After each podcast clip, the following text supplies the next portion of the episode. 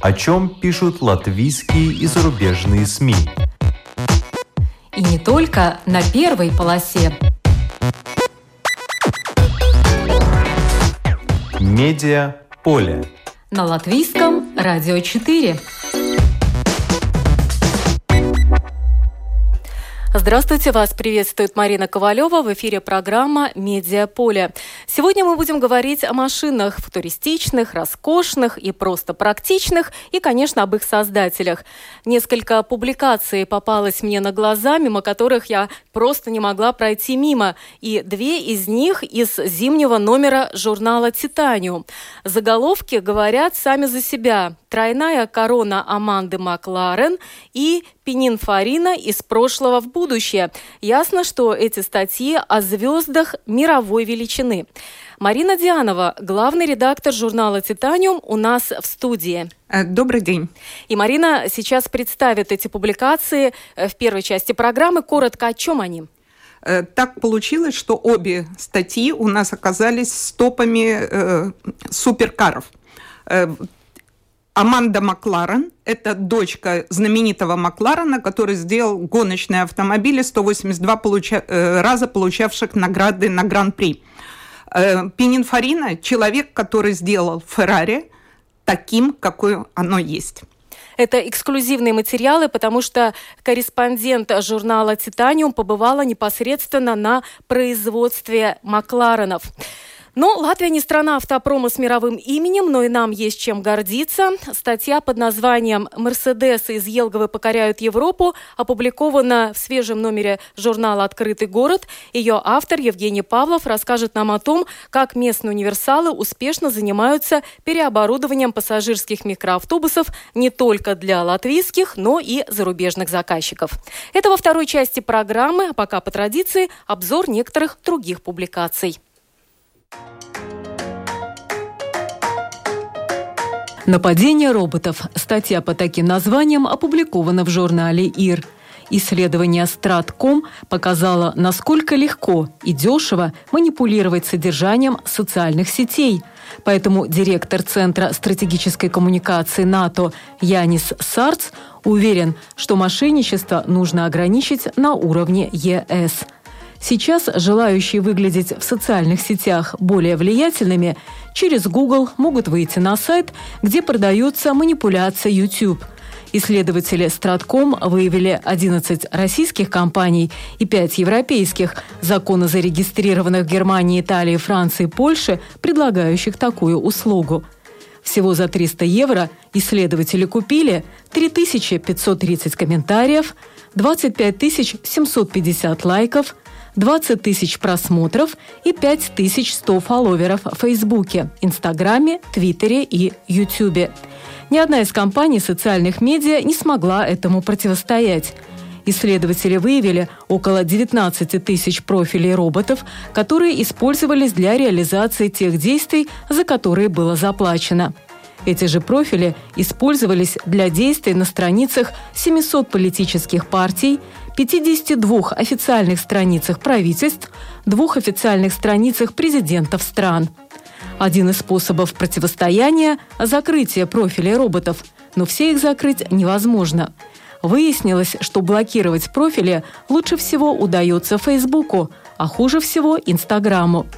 Самые бесстыдные и развитые манипуляции на Балканах – Самые эффективные и надежные оказатели такой услуги – российские компании – Сарц полагает, что прежде всего благодаря полученным в советское время знаниям, как выводить из строя системы.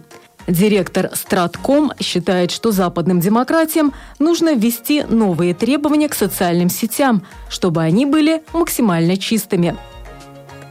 2019 год ознаменовался революционными переменами на рынке предметов искусства и коллекционирования – Благодаря токенизации владельцем знаменитого произведения искусства теперь может стать не только топ-коллекционер, но и представитель среднего класса, пишет Forbes.ru. В 2019-м борьба с отмыванием денег на рынке искусства и предметов коллекционирования стала глобальным трендом, а в 2020-м она наберет обороты – с начала года вступили в силу изменения законодательства ЕС по борьбе с отмыванием денег – которые распространяются и на торговлю искусством. Аукционные дома, дилеры и галереи должны проводить самостоятельную проверку каждой из сторон сделки с произведением искусства и выявлять конечного бенефициара каждой транзакции, а также проверять, уплачены ли налоги со сделок. По оценкам Knight Frank, общая стоимость предметов искусства и коллекционирования, сосредоточенных в руках ультра-хайнетов, превышает 1,74 триллиона долларов. И при сохранении этой тенденции к 2023 году составит примерно 2,12 триллиона долларов. В журнале The Economist опубликована заметка «Спасибо вам за музыку», в которой речь, в частности, идет о том, как интернет влияет на музыкальный бизнес. Например, Spotify имеет 100 миллионов платных подписчиков, которые за довольно небольшую плату 9 долларов 99 центов имеют доступ к 50 миллионам песен. За счет небольшой цены достигается большой объем, благодаря чему компания оценивается в 27 миллиардов долларов. Рынок стриминга музыки крайне концентрированный. Половина приходится на Spotify и Apple. Издание пишет о том, что Tencent, китайский цифровой конгломерат, выходит на западный рынок. Китайцы сообщили, что покупают 10% Universal Music Group, входящий в холдинг Vivendi, за 3 миллиарда евро, что откроет доступ к обширному музыкальному каталогу от Абы и Боба Марли до Тейлора Свифта. Экономист также пишет о клоне Илона Маска в Китае. Это предприниматель Уильям Бин Ли, популярный как рок-звезда, основатель компании NIO по производству модных электромобилей. Его компания оценивается пока только в 4 миллиарда долларов, тогда как Тесла Илона Маска в 75 миллиардов. В четвертом квартале прошлого года выпуск автомобилей NIO достиг 8 тысяч штук – Компания Ли отражает амбиции Китая стать глобальным хабом по производству электрокаров. А раз так, то Китай может стать местом по производству убийц Теслы. Отмечает издание, добавляя, что если НИО и пытается свергнуть Теслу, то делает это странно. Например, копируя ее бизнес-модель, которая сделала американскую компанию постоянно зависящей от необходимости генерировать денежные средства. Что касается Теслы, то 30 декабря первая модель 3S стоимостью 50 тысяч долларов сошла с гигафабрики Тесла в Шанхае. На заводе в Шанхае, запущенном всего год назад, производят по тысяче авто в неделю. Считаясь уже местным продуктом, их производство подлежит субсидированию.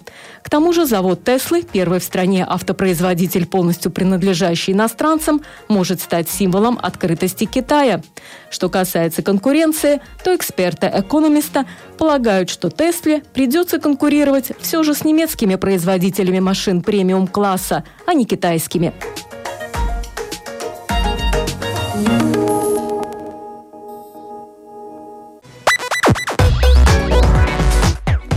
Медиа поле.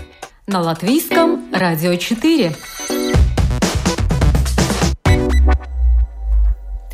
Тройная корона Аманды Макларен. Так называется очень интересная публикация в зимнем номере журнала «Титаниум». В студии находится главный редактор журнала Марина Дианова, которая нам расскажет, как же корреспондент журнала оказалась в технологическом центре Макларена и собственными глазами увидела, как вручную собирают суперкары. Все началось с тест-драйва. Э, в Латвии проходил тест-драйв этих машин, и мне впервые удалось сесть за руль суперкара.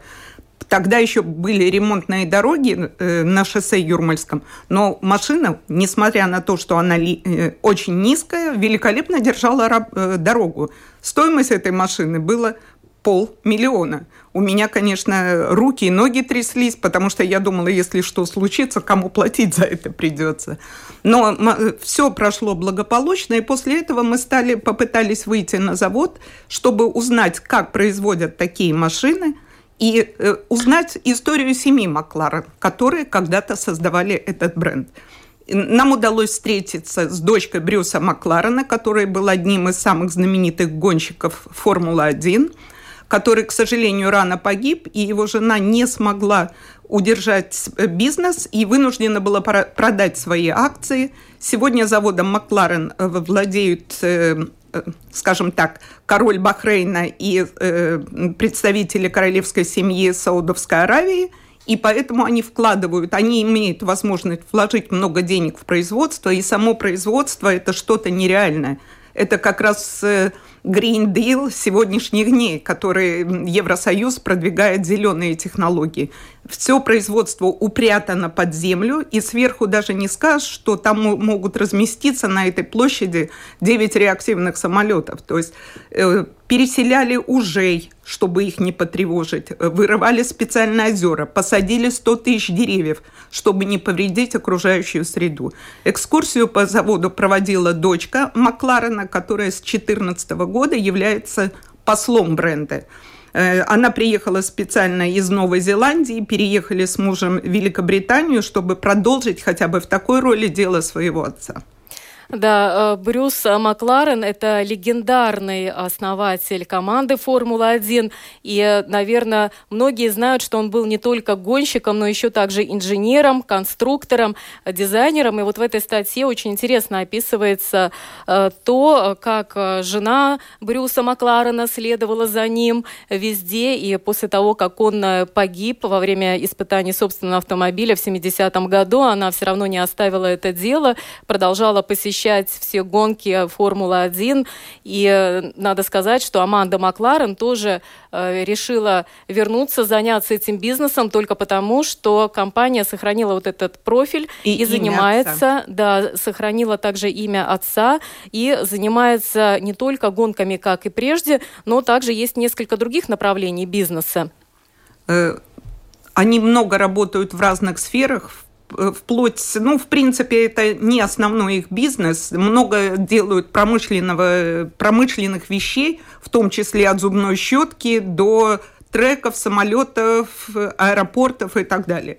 Да, то есть у них как бы три сейчас направления. Одно это гонки, второе разработка и продажа новых технологий и, конечно, производство городских суперкаров.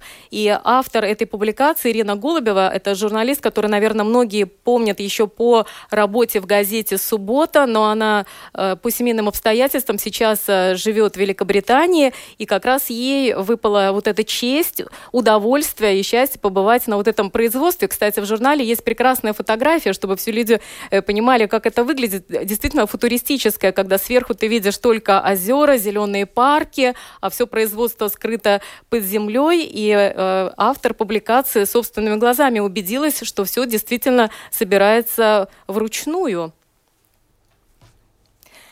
И э, надо сказать, что вот эти вот наработки, которые компания Макларен разрабатывает, они переносят в другие сферы жизни. Да? Вот э, вы упомянули как раз-таки эти зубные щетки, но там, например, э, некие системы, которые позволили оптимизировать перенастройку конвейера одной из предприятий, э, которое занимается производством той же зубной, зубной пасты. пасты. Той же зубной пасты, да? Да, да. А в главном аэропорту Великобритании Хитро имеется разработка Макларена, компьютерная система, которая когда-то была создана для отслеживания машин на треке Формулы-1, и она позволяет, сейчас увеличивать количество самолетов, идущих на посадку. Потому что любой автомобиль – это прежде всего технология, а технологии никогда не делаются для одной конкретно взятой отрасли. Но э, вы э, часто участвуете в разных э, тест-драйвах. Вот в чем особенность суперкаров именно Макларен? Вы можете описать свои собственные ощущения, ну, помимо того, что она очень хорошо слушается даже на нашей Юрмальской трассе. Не знаю, это очень трудно объяснить, потому что это другой стиль жизни. Это удовольствие, которое ты получаешь уже садясь за руль. Ну, не знаю, все меняется абсолютно. Твое отношение к дороге, твое отношение к жизни. И не, здесь дело даже не в понтах, а, наверное, в том, как она набирает скорость. У меня э, действительно были и разные машины. Я э, имею, ну, наверное, удовольствие в том числе и сравнивать эти машины. Ну, это другое, это абсолютно. У меня еще был кабриолет, а я сторонник кабриолетов, потому что когда ты едешь на машине без крыши, все меняется опять-таки. Ну, как раз-таки в статье описана одна из последних моделей, которая стоит... Без стекол, и без окон без Да. ветрового стекла и без окон. И это одна из самых дорогих автомобилей в мире, которая выйдет в этом году. Полтора миллиона. Да, Макларен Элва, он еще и самый легкий автомобиль из э, когда-либо созданных вот этим британским э, заводом Макларен.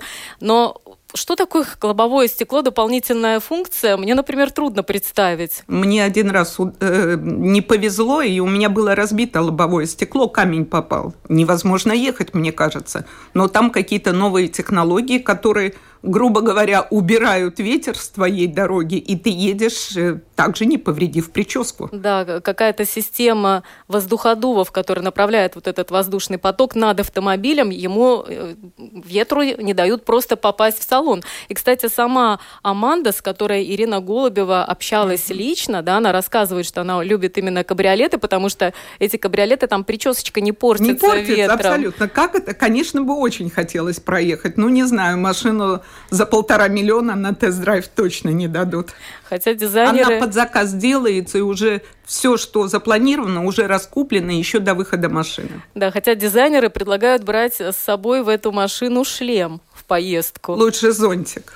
Да, потому что не говорится, что делать, да? Если дождь пойдет, а крыши нет. Неужели там нету никакой-то опции от дождя? Не знаю. Верится с трудом, что за Ну, полтора Бахрейне- миллиона нету какого-то... В Бахрейне дождей нету. Наверное, все машины туда уходят. Да, наверное, для владельцев этого предприятия они, конечно, задуманы. Но э, надо сказать, что есть у них машины подороже, да, это мы упомянули, которые почти полтора миллиона фунтов, но у них э, лимитированное издание, как раз, по-моему, в этом году, в январе они начали поставлять, это машина, которая стоит уже почти 2 миллиона фунтов, Speedtail, всего 106 автомобилей. Это уже будет, конечно, самая быстрая машина. И тоже все раскуплено. И тоже все раскуплено. Вообще удивительно, но если учесть, что владеет королевская семья Бахрейна, а По также друзьям. Саудовская Аравия, ее предприниматели, конечно, по друзьям все разойдется. Но э, если говорить о наработках, ну, Макларен известен э, своей э, наработкой, которая была когда-то встречена в штыки, потому что никто не верил, что можно построить машину на шасси из углеводородного волокна. Они сделали это. И даже на трассах, когда машина врезается куда-то, э, шасси остается целым. Это что-то уникальное. И то есть благодаря этому получается, что эти машины считаются одни из самых безопасные. Наверное. То есть э, там был описан конкретный случай, э, авария, которая случилась на треке, и во- и водитель не пострадал, и машина нет. Да, но э, такие уникальные машины стоят по полтора-два миллиона. Есть, конечно, наверное, подешевле. Есть подешевле, есть всего за 100 тысяч. Есть всего за 100 тысяч. А какие у них производственные мощности, так скажем? Сколько вот они производят? Но за последние пять лет производство автомобилей выросло вдвое. И они планируют его увеличить э, до 5 тысяч в год. Это очень много для суперкара. Да, 5 и даже, может быть, 6. Но, конечно, они вкладывают э, наверняка немало средств в развитие новых технологий. То, что Green Deal, это практически все автопроизводители сейчас этим занимаются. Но э, я так понимаю, что одна из их стратегических целей – это направить более 1 миллиарда фунтов, огромные деньги, да, звучит, для автопроизводителя к 2025 году, чтобы выпустить 18 новых городских моделей э, Макларена. Разработать сперва. Ну, наверное, разработано, потому что на разработку автомобиля уходит от 4 до 5 лет. Ну что ж, э, интереснейшая публикация, там очень много еще осталось, э, что называется, за кадром. Например, Аманда Макларен э, интересно объясняет, э, почему она сама бы, например, никогда не стала бы именно автогонщиком, но с удовольствием бы тестировала эти машины, была бы гонщиком-испытателем. Кстати, я по той же причине. То есть я даже на треке стараюсь соблюдать правила дорожного движения. Это вбито настолько в голову. И у Аманды та же самая причина. Что она сказала? Зеркало, сигнал, поворот. Да, зеркало, сигнал, маневр – это то, что инструктор по вождению ей когда-то вбил в голову, и она говорит, что на треке вот такая модель поведения, она не помогает, да? И- Кстати, она сама ездит на Тойоте. Да, это тоже я удивилась на какой-то Тойоте, причем малышке, но она объяснила это с практической точки зрения. Почему? В городе, в городе удобнее на маленькой машине, хотя она по, по титулу и по статусу она имеет право ездить на машине Макларен. Да, и к тому же э, когда строился вот этот футуристический центр э, великолепный, да, там была стоянка рассчитана, по-моему, на 600 или 900 э, человек, работающих максимум, а сегодня там трудится уже 3000 человек, и даже запарковаться у себя Просто в офисе, негде, да. Да, который носит имя этой семьи, ей э, негде, да, но, конечно, она имеет вот это право брать любую машину, если ей надо, наверное, куда-то выехать, протестировать или показать ее возможности. А, кстати, мы сказ сказали о самых дорогих автомобилях, но, э, скажем так, э, претапорте, если можно назвать, автомобили менее дорогие, менее, э, ну, там до полмиллиона, 100 тысяч, 200 тысяч. Треть уходит примерно в Северную Америку, треть уходит, остается в Великобритании, треть уходит в Европу. Вот рынок потребителей. Вот интересно, вы упомянули в начале нашего разговора, что эти Макларены привозили на тест-драйвы в Латвию. На кого они здесь рассчитывают? На э, богатых россиян, которые имеют здесь ну, виллы, ну, или на кого конкретно? Вот я так думаю, что здесь все-таки как был центр Э, с Восточной Европы, так он и остался. И россияне сюда приезжают, и шведы приезжают. То есть есть кому приобретать эти автомобили. Кто наряду с вами участвовал в этих заездах? Я Кого не знаю, вы я в автомобиле сидела с инструктором. То есть вам не было так, что несколько машин друг за нет, другом, нет. и, например, перекрыли трассу для этого нет, в ночное нет, время? Нет, Такого нет, не было, да? Нет. Не было такого э, шоу. Ну что ж, э, публикация «Тройная корона» Аманды Макларен в свежем номере журнала «Титаниум», но она там не единственная. Медиа поле. На латвийском радио 4. Пенин Фарина из прошлого в будущее. Так называется еще одна публикация из этого номера, которая тоже полна звездных имен. Итак, кто же он такой? Э, Все началось с того, что мы получили по почте письмо с предложением сделать интервью с э, руководством американского офиса знаменитой компании Пининфарина.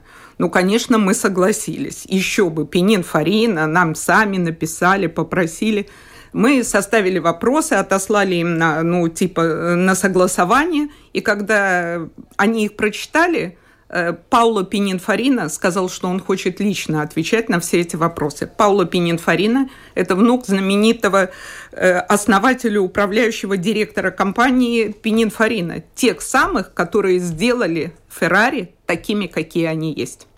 Да, удивительно, что компания с мировым именем, которая начинала э, как э, предприятие по дизайну автомобильных кузовов, а сейчас это еще и э, разные виды промышленного дизайна, э, в том числе высотные здания, факелы для Олимпийских игр, стадионы, дизайн. башни и так далее. И Сами вышли. Для детей. Даже коляски для детей. Я думаю, наши мамочки об этом как раз-таки знают. Угу. Больше, чем о машинах, э, которые, э, с которыми э, сотрудничало это предприятие.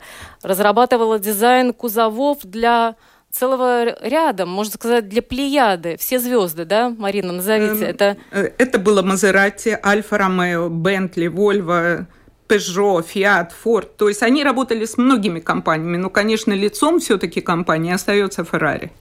Ну и какие вопросы вы задали господину Батисте Пенинфарина? Что вас интересовало прежде всего как главного редактора? Но ну, меня интересовало прежде всего, как вообще его отношение к изменению дизайна. То есть что происходит, на какую роль играет промышленный дизайн вообще в продаже товаров, его, его видение будущего и прошлого. И какие тренды?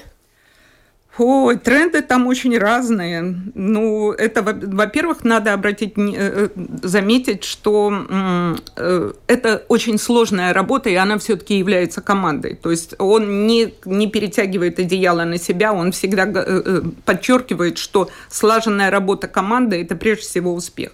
Э, конечно, э, несмотря на то, что это была не их работа, ну, наверное, в Милане были все, и все видели знаменитое здание, которое полностью зеленое по кругу. Здание, которое получило архитектурную премию прошлого года.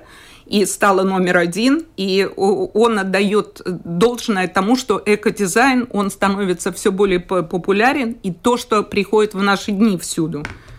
То есть специальная система, которая позволяет э, в замкнутой системе еще э, циркулировать вот этой воде, которая да. орошает вот mm-hmm. эти растения. Само здание, получается, поглощает благодаря этим зеленым насаждениям СО2 и так далее. И там много-много других, э, так скажем, э, наработок, которые сейчас имеют отношение к экологии. Это сейчас один из самых, э, самых э, трендов. Я да. знаю, даже в Латвии пытаются сделать такие здания, но, вернее, они уже сделаны, но не вы высажены деревья, потому что немножечко стоит наша недвижимость. А, нету э, инвесторов, которые могли нету бы это все оплатить? Нет, есть, которые оплатить, но ведь там люди должны, должны жить. жить потому что да, да, продукты угу. жизнедеятельности и так далее проходят через фильтры и тоже идут в дело. Ну а второй тренд это пришел уже из мира технологий, и он говорит о тотальной э, включенности или подсоединенности всего ко всему, но то, что мы знаем как интернет вещей. Это тоже э, второй тренд, который он упомянул э, в своей э, публикации. Но помимо того, что они разрабатывали кузова для машин, это известное дизайнерское бюро, они же еще создали и прототип, конечно, электромобиля. Это был первый итальянский электромобиль в партнерстве с Балоре. Да, привет, Тесла. Да, привет, Тесла, концепт кар, синтезе, но, правда, там непонятно, какова его дальнейшая судьба этого концепт-кара. Ну, концепт – это одно, а воплощение в жизни – это уже инвесторы, которые захотят это сделать. Но умные вещи в доме – это второй тренд, про который говорил Пининфарина. Это холодильник, который будет контролировать, что нам с вами есть. Это душевые кабинки, которые лучше нас знают, какая нам вода больше нравится, горячая или холодная. Посмотрим, это тоже ближайшее будущее. Да, ну а все остальное вы узнаете из публикации Пининфарина из прошлого в будущее, которая также опубликована в зимнем номере журнала э, «Титаниум». Спасибо главному редактору этого интересного журнала Марине Диановой, э, которая сегодня пришла к нам в студию. Спасибо вам. А мы продолжаем нашу программу. Медиа поле на латвийском радио 4.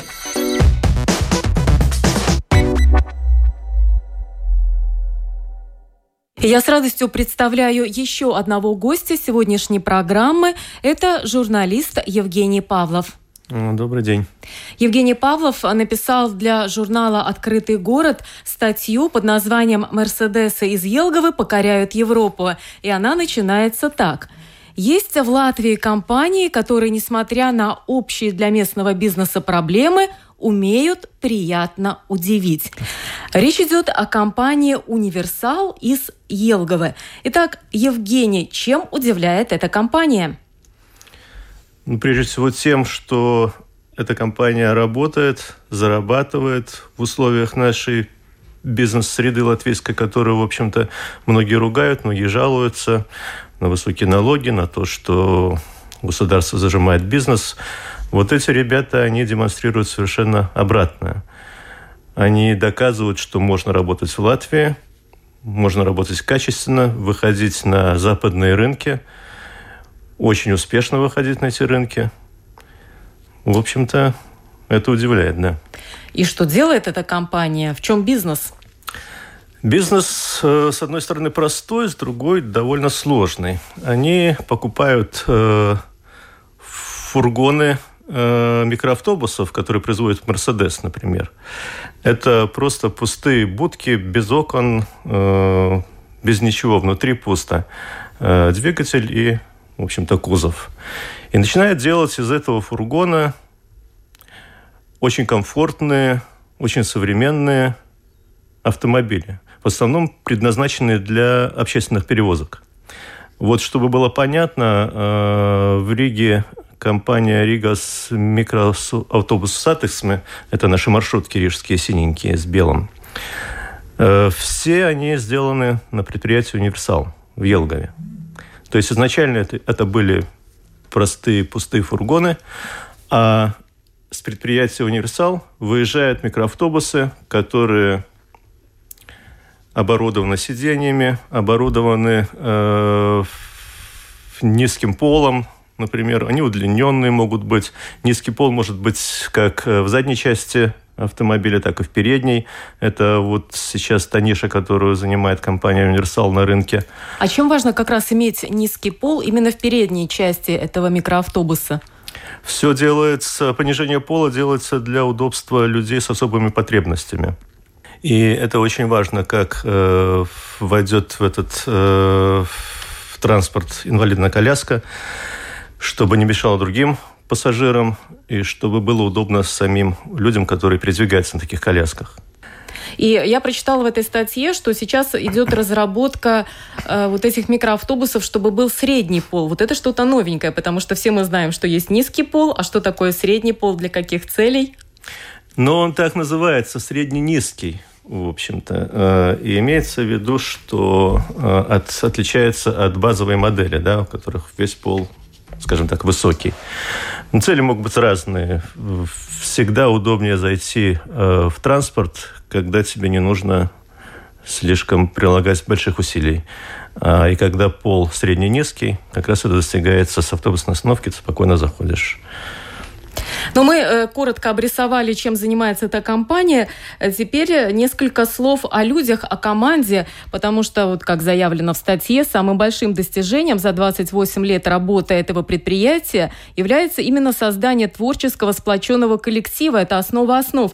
И что меня порадовало, что в этой публикации есть фотография не только руководителей, тех, кто у руля этого предприятия, а практически весь коллектив. Там 85 работников, но на фотографии более 60 человек, то есть с уважением относятся к каждому. Вот о коллективе. Да, на такой фотографии, кстати, совместно настояло именно руководство компании. Это не была идея журнала «Открытый город». Хотя потом мы поняли, что это очень замечательная идея. Э, и вот это тоже говорит о том, что коллектив очень-очень такой сплоченный. Там атмосфера буквально семейная. Э, еще одно удивление. Все сотрудники, все специалисты и работники – жители Елгова. В общем-то, небольшой городок, но предприятие нашло там специалистов себе. Ну, город, конечно, имеет традиции автопромовские очень хорошие, потому что помнят многие, что там находился завод РАФ, в свое время. Кстати, какое отношение предприятие это имеет к РАФу, если имеет, конечно? Ну, имеет, да, в некотором смысле имеет, потому что вот э, Михаил Матвеевич Карстон, который руководит предприятием, он э, руководил когда-то научно-техническим центром, НТЦ, по-моему, назывался завод РАФ где разрабатывались новые модели, как раз э, шла, шла разработка каких-то новаторских идей. И когда РАФ уже свои дни заканчивал. Было создано предприятие «Универсал ЛТД», куда, в общем-то, перешли многие работники РАФа, и костяк изначально коллектива как раз состоял из них. И сейчас там, по-моему, 16 человек еще работает, вот этих рафовцев. То есть из 85 16 они передают свой опыт, свои знания? Да-да, конечно, их было изначально больше даже. Там упомянут конкретный человек, это э, Тимофей Попов, который тоже когда-то работал на РАФе, а сейчас занимается дизайном автобусов, проработкой дизайна. Да, Тимофей Попов один из таких старейших специалистов этого предприятия. С ним как раз удалось пообщаться.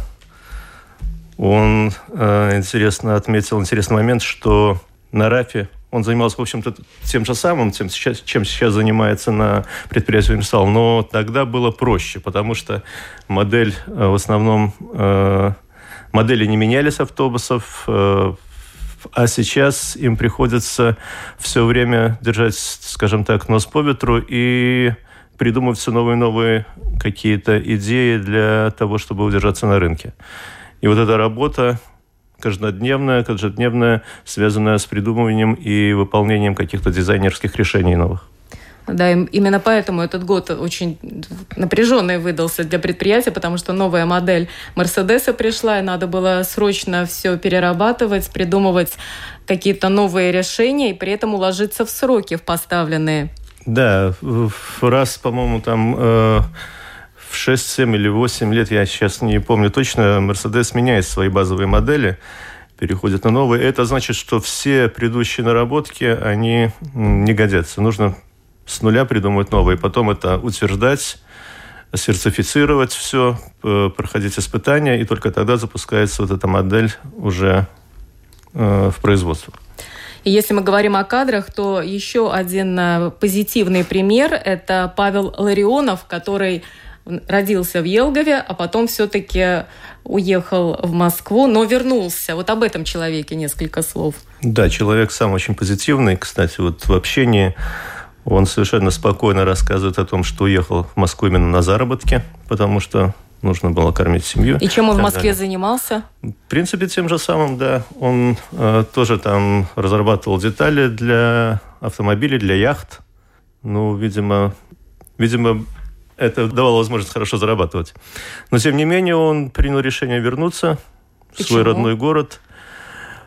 Ну, потому что здесь семья, здесь все родные, здесь дом.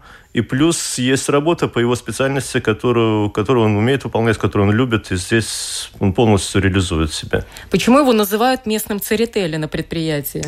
Ну, потому что в его задачу входит как раз э, создание этих деталей пластиковых, э, которые, э, в общем-то, лепятся на как, как скульптор работает, понимаете? Он эти детали создает, и потом, э, когда они уже утверждены, они запускаются в производство. И там же на месте есть производство этих деталей пластиковых для автомобилей, чего, в общем-то, нет у, у многих конкурентов этого предприятия. То есть, да, я понимаю, что в этом как раз-таки эксклюзив предприятия «Универсал», потому что у конкурентов э, нет того, что эти пластиковые детали изготавливают непосредственно на предприятии. Обычно они где-то закупают.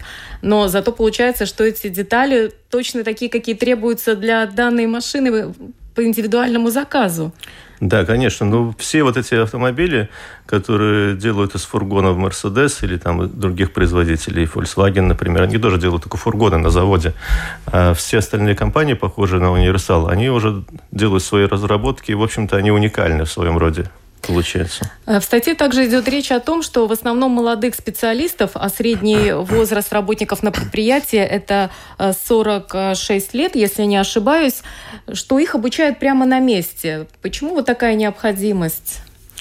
Ну, дефицит специалистов – это проблема в Латвии довольно широкая, не только на этом предприятии. И, в общем-то, работники нужны. Есть текучесть кадров, некоторые и на предприятии «Универсал». Но те, кто приходит с желанием работать, они получают тут же на месте все необходимые навыки и проходят обучение. И этого вполне достаточно, чтобы подготовить специалиста нужного на нужный участок какой-то. И таким образом они получают профессию прямо, прямо, прямо по месту работы. Ну, честь и хвала предприятию, которое берет людей фактически с нуля. Да, такие тоже есть. Не все, правда, остаются. Некоторым кажется это трудной работой, может быть. Некоторые хотят зарабатывать побольше. Но, Но те, кто же... остается, в общем-то, работают и довольны. Но вы же были на самом предприятии. Каковы там условия? Потому что я когда-то была на одном из предприятий по сборке автомобилей там, в Калининграде, была в Швейцарии. Там вообще все стерильно, в белых халатах, э, хорошие кондиционеры, чистый воздух. И это уже вполне приличная работа, я имею в виду в приличных условиях. Что вы увидели в Елгове? Нет, ну с чистотой воздуха и вообще чистотой там все в порядке тоже. Да? Но надо э, сделать скидку на то, что это не такое уже масштабное предприятие, автопроизводства. У них есть э, сборочный цех, самый большой э, из самых их помещение – это сборочный цех самый большой, э, где, в общем-то, люди собирают вот эти вот автобусы. Все чисто, тепло, все хорошо, всех форменная одежда. Еще одна интересная деталь, что не только, так скажем, начинка э, автобусов, микроавтобусов, интерьер и экстерьер это, это бизнес этого предприятия. Они также еще изготавливают, как оказывается, сиденья для автотранспорта. Сиденья, да. Они изготавливают, это их э, такой... М- можно сказать, очень хороший дополнительный заработок. Они когда-то еще, по-моему, до кризиса или во время кризиса вот этого 2007-2008 год э, заключили договор с некой голландской компанией, которым нужны были такие сидения. И очень успешно их начали производить. Таким образом, им даже удалось вот в, этот, в, в это кризисное время, когда заказов на автобусы не было, на этих сиденьях, в общем-то, выжить. Продержаться. Продержаться, да, да, да. И они до сих пор их выпускают и продают, и все нормально, наращивают еще даже объемы. Да, назову только цифры. За 13 лет было сделано более 26 тысяч сидений именно для предприятий из Нидерландов, и каждый год для них делают примерно по 2000. Ну а кто вообще клиенты этого предприятия? Вы упомянули Rīgas mikroautobusu satiksme, но это небольшая э, часть э, автобусов идет именно этому предприятию, 34, по-моему. А кто же клиенты этого предприятия? А, основные клиенты – это э, западные компании, перевозчики, Германия, Скандинавия. 85% идет сейчас продукции на экспорт, хотя вот еще несколько лет назад это было около половины, а начинали они с заказов местных в основном. Ну, это очень хороший показатель. 85 экспортных, э, э, экспортной продукции. К тому же в такие страны, как Германия, поставлять автомобили, сделанные в Латвии, это уже звучит так Удивительно да. довольно-таки. Или та же Финляндия, у которой когда-то работники РАФа учились. Да, да, туда выезжали специалисты, буквально вот на похожие предприятия, и получали там опыт. Сейчас они делают в Елгае эти автобусы и продают финнам. А с удовольствием покупают, потому что рынок довольно насыщенный. Есть э, конкуренты там из Турции, тот же Китай в общем-то, но западные компании выбирают качество, как известно. А есть ли конкуренты у елговского предприятия на Балтийском рынке? А, у них э, есть конкуренты, даже в Латвии есть небольшая еще э, компания, которая, в общем-то, оборудует в основном грузовые микроавтобусы. Есть в Литве похожая компания, но, в общем-то, на рынке Балтии они лидеры безусловные. У них есть в Эстонии филиал, свой. И, в общем-то, когда они приезжают на выставки, э, то на зарубежные, то всем ясно, кто, кто держит рынок в Балтии. И какие у них обороты у этого предприятия, у Елговского? Э, обороты по финансам постоянно растут. И если в прошлом году это было э, порядка 7 миллионов вернее, в 2018, то в 2019 это уже 8 миллионов. Э, через год они планируют выйти на 10 миллионов евро оборотов. Но вы уже упомянули, что важно завоевывать э, западные рынки, и для этого предприятия, например, участвуют в международных выставках, например, брюссельской. Что об этом вам рассказали? В Брюсселе были представлены три новых э, разработки компании «Универсал». Все связаны с пассажирскими перевозками и, и, конечно же, вот эти вот э, автобусы с низким полом спереди, с низким полом сзади. Предприятие получило очень хорошие оценки и специалистов, и дилеров, которые продают уже там конечному клиенту. И, в общем-то, эту нишу, это получилась та ниша, которую они сейчас занимают и будут наращивать производство именно таких, таких, таких автобусов. Ну и еще один немаловажный аспект – это об отношениях этого предприятия с латвийским государством. Тут все в порядке, налоги платят, работают по-белому, выращивают новые кадры и даже есть уже заслуги перед СГД. Да, они получили там какую-то бронзовую, по-моему, медаль, как э, крупнейший налогоплательщик э, Земгольского региона. И это тоже говорит о том, что можно работать абсолютно честно, чисто, по-белому и, в общем-то, не особо горевать. Несколько лет назад СГД обещала, что все те, кто войдут в белый список, будут иметь некие льготы, государство будет им помогать. Вам рассказывали что-нибудь об этом? Есть ли льготы для этого предприятия на государственном уровне, раз они такие белые и работают хорошо? Ну, конкретно о льготах ничего не говорилось. Э, предприятие, в общем-то, использует э, э, финансирование европейских фондов, что идет через государство, конечно же, да. И деньги, это, это софинансирование используется пока для участия в выставках как раз. Но в дальнейшем планирует расширяться предприятие «Универсал» и строить еще один цех, здание цеха. Возможно, э, здесь тоже будет использоваться финансирование европейских фондов. И что очень мне понравилось в этой статье, это цитата Михаила Карстена. «Еще ни разу у нас не было задержек ни по зарплате, ни по уплате налогов. Все делаем вовремя». И на ваше замечание о том, почему он не жалуется на разные налоги, он вам ответил. А что толку жаловаться? Он ответил скидку все равно не дадут. Да. Ну что ж, пожелаем успеха предприятию «Универсал», которое работает в Елгове и которое успешно занимается переоборудованием пассажирских микроавтобусов для не только латвийского, но и зарубежного рынка. Статью вы можете прочитать в журнале «Открытый город». Она называется «Мерседесы из Елговы покоряют Европу». Спасибо автору публикации, журналисту Евгению Павлову. Спасибо.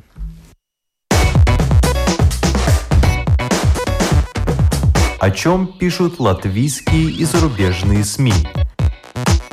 И не только на первой полосе. Медиа поле. На латвийском радио 4.